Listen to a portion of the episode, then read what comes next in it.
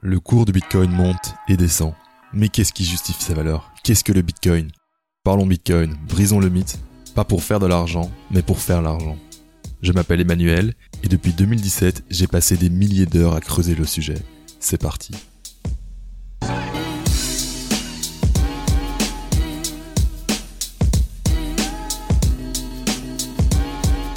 Bonjour à toi et bienvenue sur Parlons Bitcoin. Tu es à l'écoute du deuxième épisode d'une mini-série de trois épisodes dans laquelle on étudie les fondamentaux du Bitcoin en compagnie de Nicolas, pilote de ligne, curieux et néophyte en Bitcoin. Dans le premier épisode, on voyait les fondamentaux. Dans ce deuxième épisode, on va étudier la question du passage à l'échelle du réseau. Comment faire pour servir des milliards d'usagers? Quelles sont les solutions potentielles et les défis? On va parler du réseau Lightning, de ses forces et faiblesses. Bonne écoute.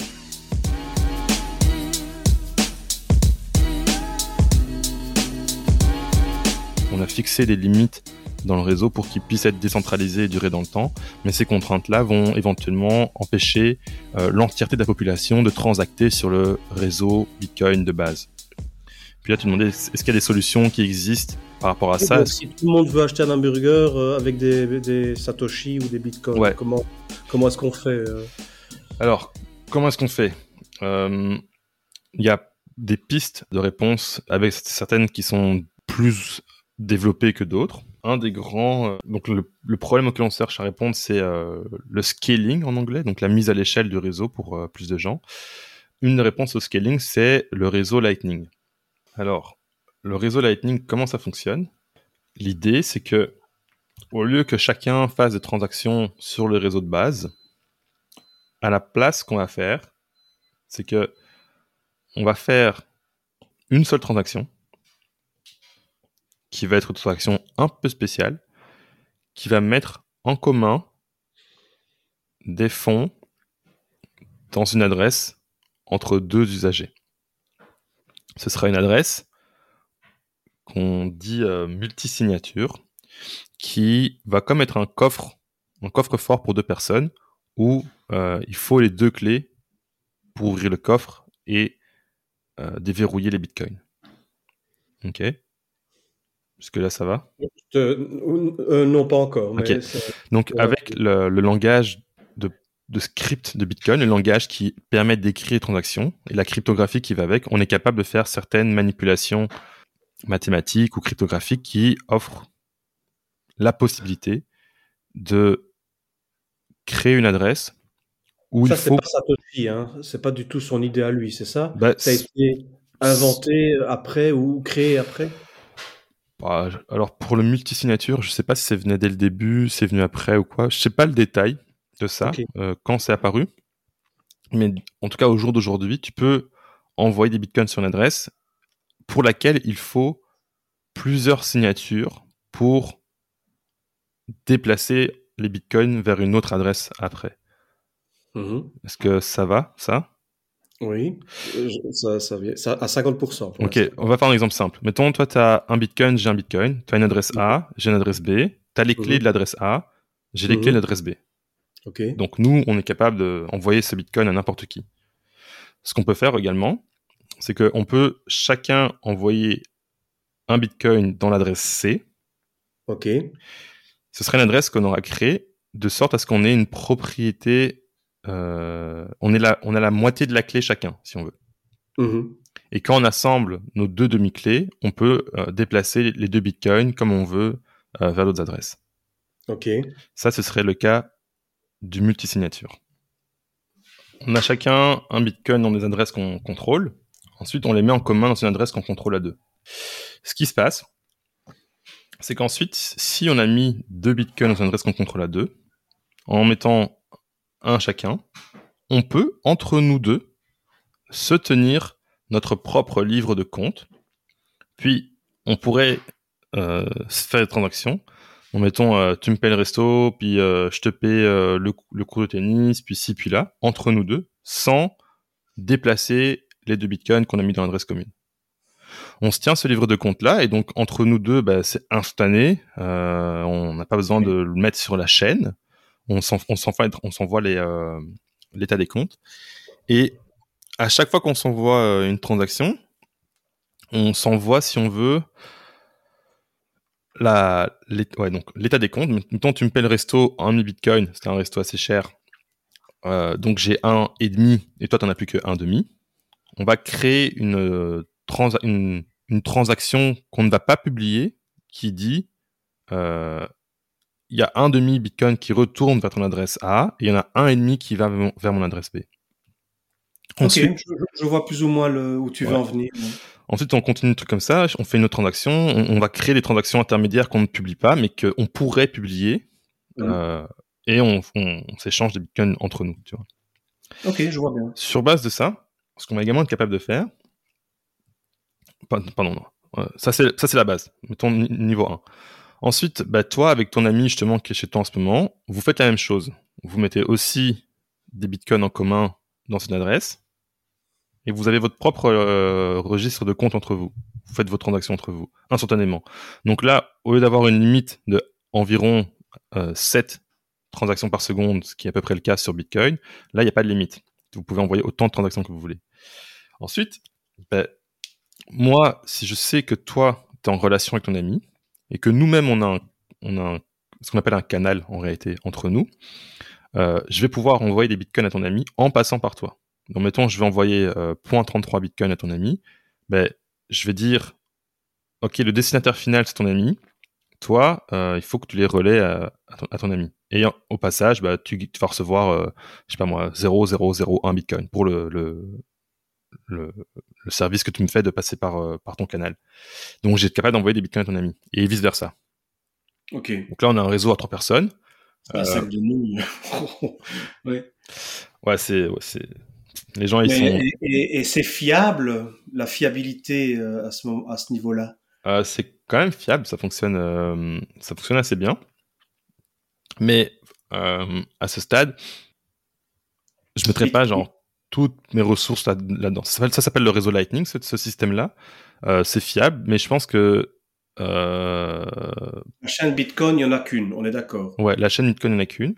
Mais les, les, réseaux Lightning, il y en a plein. Demain, moi, je peux en créer une si, je veux. Non, le, réseau Lightning, disons, ça va être le réseau qui euh, représente tous ces canaux entre tous les usagers. Tu vois? C'est un protocole qui, a, été mis en place qui, permet à ces canaux que les gens créent entre eux de s'interconnecter les uns avec les autres et de créer un réseau de, de canaux par-dessus le réseau Bitcoin. Ok. Ok. Et c'est fiable, euh, ça fonctionne. Les échanges, ils utilisent ça. Il y a des échanges qui vont s'intégrer. C'est quelque chose qui fonctionne je suis pas un méga expert à ce stade de, Lightning. J'ai essayé de bidouiller, j'ai essayé de faire mon propre nœud Lightning et tout. Euh, je l'utilise pas au quotidien. Clairement, je fais pas des dépenses euh, avec, mais euh, c'est parmi les solutions de mise à l'échelle qui existent, qui permet donc d'envoyer une infinité de transactions très très rapidement entre des usagers. Euh, ça, c'est tout un, un, domaine exploré, mais là, je t'en donne juste la, la version euh, de base. Donc, c'est des canaux de vrais bitcoins qui sont créés entre personnes et qui sont interconnectés, qui permettent ensuite d'envoyer des transactions rapidement en calculant une route de l'origine vers la destination. Et à quel moment la blockchain intervient dans le Lightning? Alors, la blockchain intervient si un canal est clôturé, fermé entre deux euh, usagers. Donc, mettons, euh, nous, on a créé un canal il y a un an et demi, mais euh, je sais pas, là, on n'en veut plus. Euh, moi, je veux récupérer des bitcoins on-chain, comme on dit, donc les bitcoins euh, couche euh, zéro. Ben, à ce moment-là, je vais publier une de nos transactions intermédiaires pour fermer le canal et que les fonds qui étaient dans le coffre commun soient redivisés entre ton adresse et mon adresse. Donc là, le réseau intervient quand on ferme les canaux ou, à l'inverse, quand on les ouvre. Mais donc la blockchain n'a aucune trace de, ce, que, ce qui se passe dans le Lightning jusqu'à un moment où on ferme? Exact. Exact. Ah oui, d'accord. C'est ça qui fait que tu as un gain. Il y a deux mondes parallèles, là. Ouais, exact, exact. Puis, ça vient, c'est, pas genre euh, une solution parfaite qui n'a, qui comme, on a trouvé la pilule magique là. Ça vient avec ses avantages et ses inconvénients. Par exemple, si jamais tu décidais, mettons, on est, on est donc aujourd'hui dans notre canal Lightning, il se trouve que tu as tous les bitcoins, tu as, les deux bitcoins, tu vois. Puis ensuite, je sais pas moi, un mois après, c'est moi qui ai tous les bitcoins parce que tu me devais me payer des trucs. Toi, tu pourrais décider de publier l'ancienne transaction où tu avais les deux bitcoins, tu vois, la transaction du passé. Tu pourrais la publier sur le réseau. À ce moment-là, moi, je dois faire attention et surveiller que tu l'as pas fait. Si je, si je t'attrape en train de tricher, le mécanisme de punition de, Lightning, c'est que je peux publier une transaction, je sais plus son, son, son nom exact là, qui va... Euh, si, pardon, si j'ai une transaction postérieure à celle que tu as publiée, donc tu es en train de tricher, à ce moment-là, je vais pouvoir récupérer tous les bitcoins du canal vers mon adresse. Tu as été pris en train de tricher, euh, tu perds tous les bitcoins du canal euh, et c'est envoyé à l'autre personne, tu vois. Mm-hmm.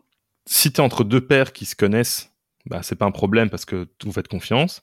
Si tu es avec un inconnu, bah là, à ce moment-là, peut-être qu'il faut un système de, vigilance. Quoi. Il, faut, il faut que ton nœud soit connecté en permanence pour sauver ce genre de choses-là.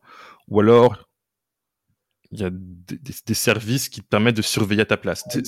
Ça, commence à venir avec des, considérations propres à cette implémentation-là qu'il qui, faut étudier pour euh, l'utiliser pleinement. Si tu, si sur Lightning, tu as, as, 50 euros pour vraiment payer tes trucs quotidiens, c'est pas un problème, tu vois. Euh, c'est pas une solution parfaite parce que ça, il faut faire attention à certains points, mais ça apporte une capacité à faire plus de transactions par seconde que le réseau original. Ça, je comprends bien. Oui. Il y a encore beaucoup de flou, mais je comprends bien. En tout cas, je vois le côté sécure de la blockchain et pas, pas, pas du tout encore celui du, du mhm. Lightning. Ouais, ouais. Euh, mais donc demain, si je, par exemple, bon, on, parlera peut-être plus tard des, ou maintenant des applications. Euh, Blue Wallet, par exemple, ça te dit quelque chose? Ouais, Blue Wallet, c'est un, un wallet on-chain qui précédemment faisait aussi du Lightning, mais ils ont arrêté leur service Lightning. Ok, il est Unchained, donc. On, on, on, on, Unchained. Sort sur la chaîne, entre guillemets. Ah, pas un. Non, ça, c'est Unchained pour dire sur la chaîne, au contraire de ce qui est sur Lightning. Donc, ils seront dans le registre euh, Bitcoin, quoi. Exact. Ils attendent d'être validés, ils attendent d'être dans le bloc et paf. Exact. Ça c'est donc ça c'est le truc sécure. Ouais. Mais demain je vais euh, au McDo, euh, voilà, tu payes avec avec Blue Wallet, c'est ça? Ouais. Bah, si tu payes avec Blue Wallet et que tu passes par le Bitcoin on-chain, tu vas avoir un temps de transaction qui va être à peu près 10 minutes. Oui, donc j'ai le temps de manger mon burger, mais... Ouais, si tu as, payé des frais élevés, tu vois. Si tu as payé des frais élevés pour arriver dans les premières transactions. Oui. Donc, c'est peu probable que tu fasses ça parce que si on se projette, je sais pas, pendant 15 ans et que tout le monde utilise le réseau Bitcoin, ben, les frais de transaction on-chain vont être vraiment élevés. Tu on fera quoi alors? On, on, utilisera le réseau, le réseau Lightning alors? Euh, Oui, éventuellement. éventuellement. Bon, mais je l'ai pas encore tout à fait assimilé, je regarderai. Ouais, il faut, il faut creuser. Le réseau Lightning.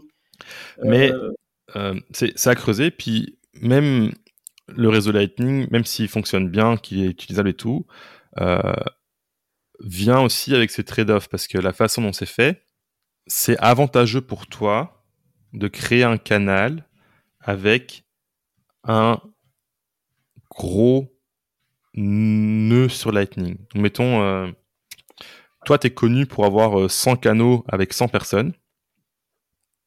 Tu vois, je sais que tu as 100 canaux.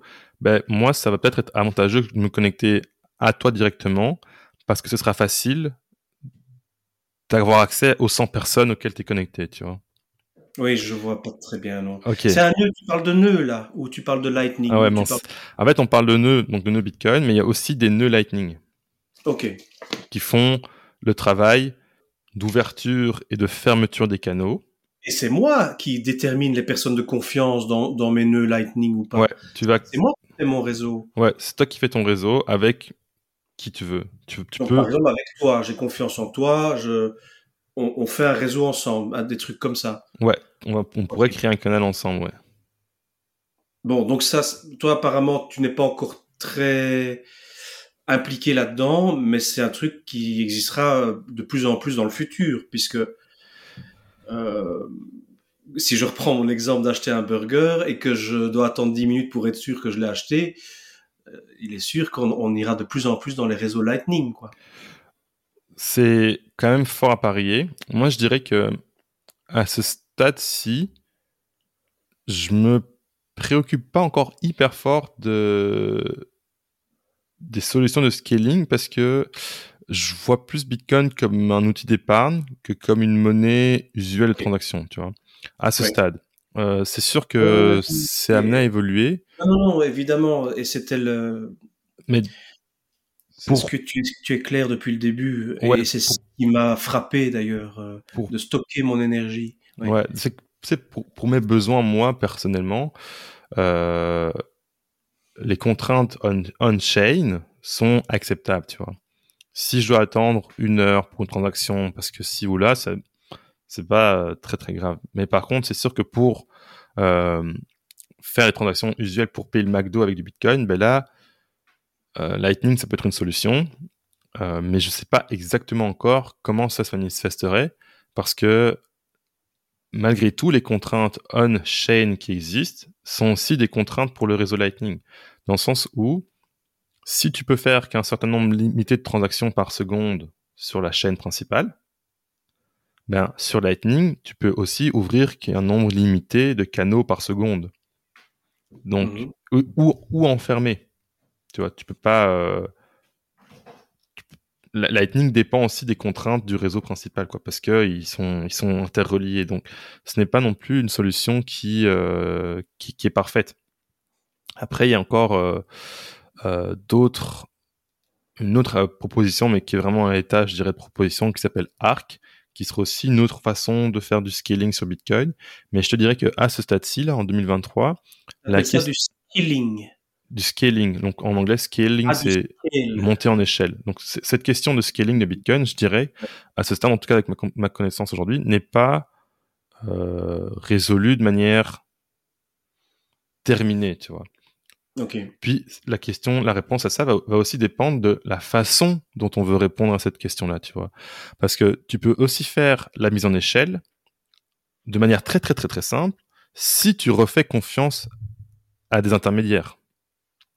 Si jamais, au lieu d'utiliser du vrai Bitcoin, tu avais euh, du Bitcoin dans ta banque, euh, mettons la Belfius, tu sais, ben, oui, c'est ma banque, t'as tapé en plein dedans. ben, si, si ta banque en Belgique détient entre guillemets tes bitcoins pour toi et que elle est interconnectée aux autres banques en Belgique par Lightning, ben elles, elles vont faire les transactions à ta place puis toi, sur ton, sur ton application pour payer ton, ton McDo, ton, ton Quick ou quoi, ben, tu vas faire une transaction euh, Lightning qui passera par ta banque sans forcément que toi, tu aies, tu aies des vrais euh, Bitcoin on-chain, tu vois.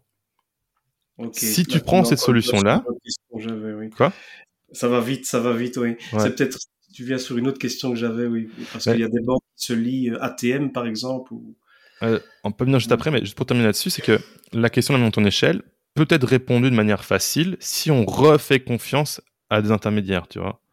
Mais si on veut garder un esprit de décentralisation où chacun devient propriétaire de sa propre banque, à ce moment-là, on tape un, obstacle qui est c'est éventuellement pas accessible à tout le monde en même temps. Mmh. J'ai fait un épisode, je pense que c'est le 61, le Attends, j'ai checké ça, mais j'ai fait un épisode justement, on, en parle avec euh, David et euh, Loïc pour commencer à creuser ce, sujet de la mise en échelle. C'est le 64, ouais, 64.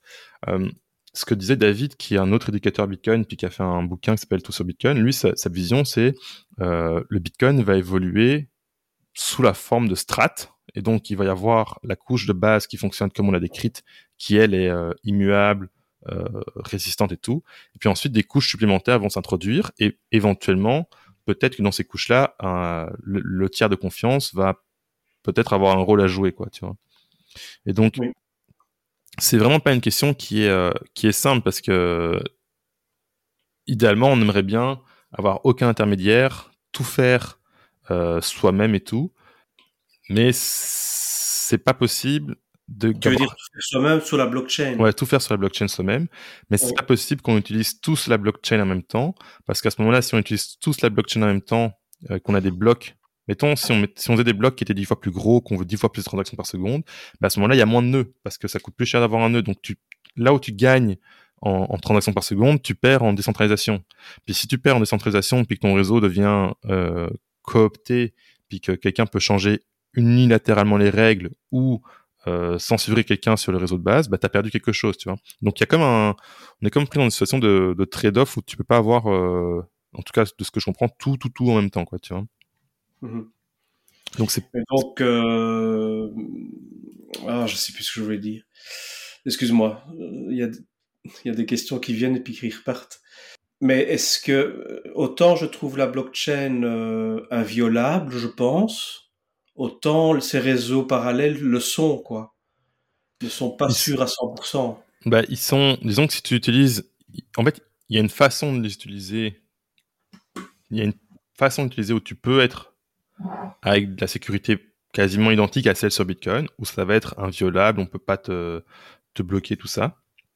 Mais il va y aussi avoir des façons d'utiliser où tu vas dépendre d'une tierce partie qui, elle, va pouvoir te censurer ou t'exclure du réseau, tu vois. Sur, sur cette seconde couche-là. Ok. Tu vois, typiquement. Les, les grands, euh, les grandes arnaques sur le Bitcoin que la presse s'est en, empressée, tiens, ça vient de là, la presse, j'ai remarqué, euh, d'afficher en disant, ah, regardez, euh, c'est tellement risqué de mettre son argent dans le Bitcoin, vous pouvez perdre des millions du jour au lendemain. Quand, quelles ont été les grandes arnaques euh, C'est pas sur la blockchain même, ça c'est inviolable. Ouais, tu t'as jamais vraiment eu de, de problème lié au protocole en, lui-même sur la blockchain. Tu sais, un, il y a pas. Alors peut-être que je sais pas si tu fouilles dans les archives, tu vas trouver qu'en fait il y a eu un jour dans le passé où il s'est passé tel truc. Je sais qu'il y a eu un bug en, dans les débuts de Bitcoin où d'un coup, au lieu d'en avoir 21 millions, il y en avait 140 euh, euh, milliards parce qu'il y a eu un bug dans le code qui a été résolu et tout. Donc, il y a eu des petites pépites comme ça euh, qui existent, qu'on peut chercher, quoi. Mais essentiellement, le réseau, lui, en tant que tel, est, sans problème. Il est très, très, très bien conçu. Euh, là où va venir l'arnaque, c'est plus euh, dans la façon dont on va interagir avec le réseau. Typiquement, quelqu'un qui va acheter des bitcoins sur un sur un échange, puis l'échange va partir avec les bitcoins. Ben là, il y a eu une arnaque, tu vois, parce que euh, tu avais un compte sur l'échange, tu pensais que tu avais tes bitcoins et en fait, euh, le monde a voulu les récupérer sur tes adresses, ben tu pouvais pas, tu vois, parce que le gars te les a volés. C'est plus là que va se trouver euh, l'arnaque que sur le réseau lui-même. La seule fois où j'ai acheté des cryptos, c'était des stablecoins. Mmh et c'était sur, euh, enfin, je peux citer un nom ou tu préfères pas? Ouais, non, vas-y, euh, c'est correct. Euh, c'était sur Just Mining, qui s'appelle Meriam maintenant, je pense. Mhm. Et voilà, et c'est un voisin ici à 200 mètres qui lui est très bitcoin, qui est très, qui est très crypto. Mais oui, mais là tu prends aucun risque, c'est pareil, il y a une parité dollar. Mhm et, et tu touches euh, une sorte d'intérêt. Je comprenais pas comment. Bah, je dis ok, bah, je veux bien essayer. C'était la, ça la première fois. Et paf, quelques mois après, on, on, lit dans la presse que c'était quoi Luna? Ouais. Euh, Luna euh, perdait euh, autant de valeur et que ben, mon portefeuille là que j'avais mis, j'avais mis 3000 euros. C'était pas non plus une fortune, mais je dis ben merde euh, ouais, le, truc le plus sûr ben alors tu penses que je suis devenu euh, en plus encore plus euh, méfiant après ça quoi. Ouais bah je comprends tout à fait c'est normal. Moi je te dirais les c'est le même c'est la même chose. Là j'ai mis mon argent chez quelqu'un d'autre c'est ça en fait. Bah ouais. T'as fait confiance à un, tiers puis c'est un tiers qui te fait confiance mais que tu connais pas forcément vis-à-vis duquel t'as pas forcément de recours tu vois donc, tu te mets dans une position de vulnérabilité, surtout que tu n'as pas forcément le, le, système légal classique avec les autres systèmes. Donc, mettons, toi, tu disais que tu achetais des stocks au début. Bah, si tu achètes des stocks, là, c'est plus régulé. Et puis, s'il y a un problème, tu as, j'imagine, plus de moyens de recours. Ici, avec des sites euh, un peu euh, louches, euh, bah, t'as rien, quoi, tu vois. Euh, euh, il s'appelle comment? Bank, Bankman Fried d'un autre site. Ouais, ouais, de FTX. Ouais. Ça aussi, c'était une arnaque, on est d'accord? Ouais, ouais, ouais. FTX, ouais, ok. De quoi on parle en ce moment? D'autres sites? Binance, ils sont pas dans les Binance, ils sont un peu euh, inquiétés par la justice parce que euh, ils ont opéré de manière plus ou moins légale, plus ou moins euh, shady, fait qu'ils sont un peu un peu inquiétés aussi quoi. Donc tout ce qui est, je dirais, tiers de confiance est naturellement une source de de, problèmes. C'est pour ça que ce qui va souvent être recommandé quand tu vas travailler avec Bitcoin, mais la première chose, avant même d'en acheter, c'est de comprendre un petit peu ce qu'on fait, parce que on est lâché face à soi-même, c'est-à-dire qu'on n'a pas de recours vis-à-vis de personne. Le moment où on perd, je sais pas moi, ses clés ou quoi, ben on, perd ses bitcoins. Donc c'est un système où on est beaucoup plus euh, à l'ancienne, comme à une époque où on n'avait pas euh, une institution sur laquelle on pouvait se reposer. Donc la première chose, c'est de se renseigner. Et puis la deuxième chose, éventuellement, justement, c'est de prendre la possession de ces bitcoins pour ne plus dépendre de ce tiers de confiance-là qui serait le site d'échange sur lequel euh, on a acheté parce que le site peut se faire fermer, peut se faire euh, hacker, des choses comme ça, quoi. Mais, de nouveau, cette capacité de prendre la possession de ces clés, de retirer les bitcoins on-chain sur ces adresses, pour toi, ça va être possible parce qu'on est assez tôt euh, dans la courbe d'adoption, puis tu as les moyens de le faire. Mais cette, ce luxe-là ne sera pas forcément possible pour, euh, pour tout le monde dans, euh, dans 20 ans. quoi. Tu vois? Est-ce que tu vois un peu les... Non, non. C'est que aujourd'hui, si toi, mettons, tu achètes justement 3000 euros de Bitcoin, puis que tu les retires on-chain sur tes adresses, donc dans ton propre portefeuille, donc tu, ne dépends plus de Binance ou de FTX ou de quoi que ce soit, oui. tu vas être en pleine possession de tes Bitcoins. Tu pourras euh, enfin personne pourra te les voler, puis tu pourras les, les, les, envoyer à qui tu veux. Oui. Ben, ce luxe-là de les retirer sur le protocole de base, avec des frais pas trop élevés, aujourd'hui, tu as le luxe de pouvoir le faire, parce que le réseau n'est pas saturé on-chain, tu vois. Ah, comme ça, oui. Mais dans un temps, si... Donc Binance, c'est une sorte de banque, en fait. Binance, c'est une banque, ouais. En fait, le moment où tu achètes tes bitcoins sur Binance, tu as, as, littéralement zéro bitcoin. Tu as euh, une reconnaissance de dette de Binance qui te dit on va te les envoyer plus tard. Tu vois? Quel est l'intérêt alors euh, si dans le futur on ne sera plus capable de ou, ce sera trop cher euh, de retirer ces bitcoins, les mettre sur son propre ledger, c'est ça? Ouais, bah ledger, c'est une option. Moi, il y en a d'autres qui existent. mais oui, disons ton ledger. Bah, l'intérêt, c'est que à ce moment-là, tu possèdes tes clés, tu es le seul propriétaire de tes bitcoins. Il n'y a plus de tiers de confiance. Aujourd'hui, tu peux encore le faire, mais dans le futur, tu pourras plus. Bah, tu en fait, non, tu pourras tout le temps le faire. C'est juste que ça va te coûter plus cher de passer dans les transactions prioritaires. Ah oui, de nouveau, oui. Tu vois, tu pourras tout le temps le faire. Oui, oui, on parle de nouveau des transactions. Je suis d'accord. Ok. Oui, donc c'est un vaste monde. C'est un vaste monde en fait. Ouais, c'est un truc. Euh, c'est big. Franchement, Bitcoin, euh, ça prend plusieurs mois avant d'avoir fait euh, un premier tour. Et encore là, c'est pas, euh, c'est pas fini, tu vois. Là, juste pour te donner une idée.